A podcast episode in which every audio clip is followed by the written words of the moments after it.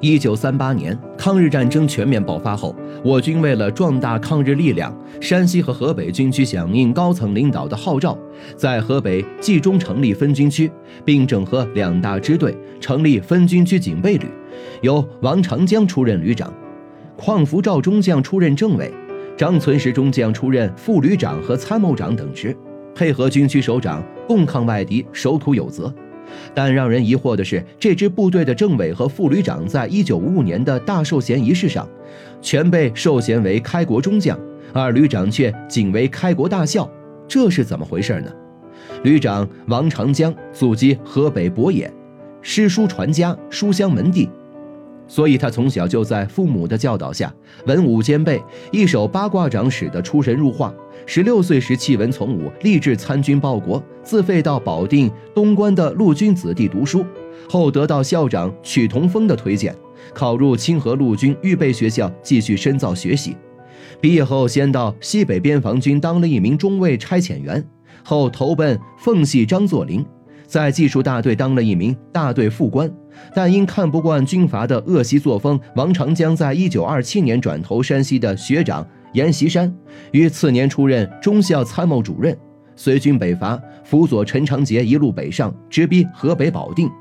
一九三一年，因少帅张学良听从南京政府调遣，例行不抵抗政策，导致东北很快全线失守。王长江奉命率部奔赴长城前线，与敌决战。临危受命，独立孤军死守阵地，在弹尽粮绝的险境下掩护主力师东撤，被提拔当了中校营长，后派驻河北邯郸参加剿匪任务。抗日战争时期，王长江出任少将副总指挥和军区司令等职务，开赴抗日前线，先后深入河南的陵县、汤阴、祁县等敌后打游击。为民族自由独立事业立下赫赫战功，但却非常反感上级打着合作幌子，与我军频频发生摩擦的做法，所以就在一九三八年与我军区司令吕正操上将秘密取得联系，发动起义，接受整编成为警备旅长。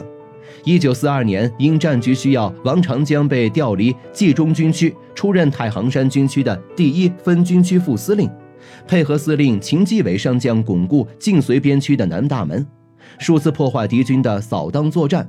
先后收复兴县、静乐、离石、岚县、宁武、楼烦、东渡和交城等地，是我华北地区作战各部中取得战果最大的一支部队。解放战争时期，王长江编入西北野战军，出任纵队副司令，率部牵制敌战区司令傅作义的绥远嫡系。有效配合杨成武上将解放了绥远、内蒙和华北平津地区，为民族国家和人民解放大业立下汗马功劳。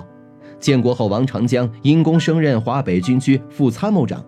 本来按照他的战功，完全有资格被评为中将，但因为他在职期间曾利用职务之便，帮助自己曾经在一名部下安排工作，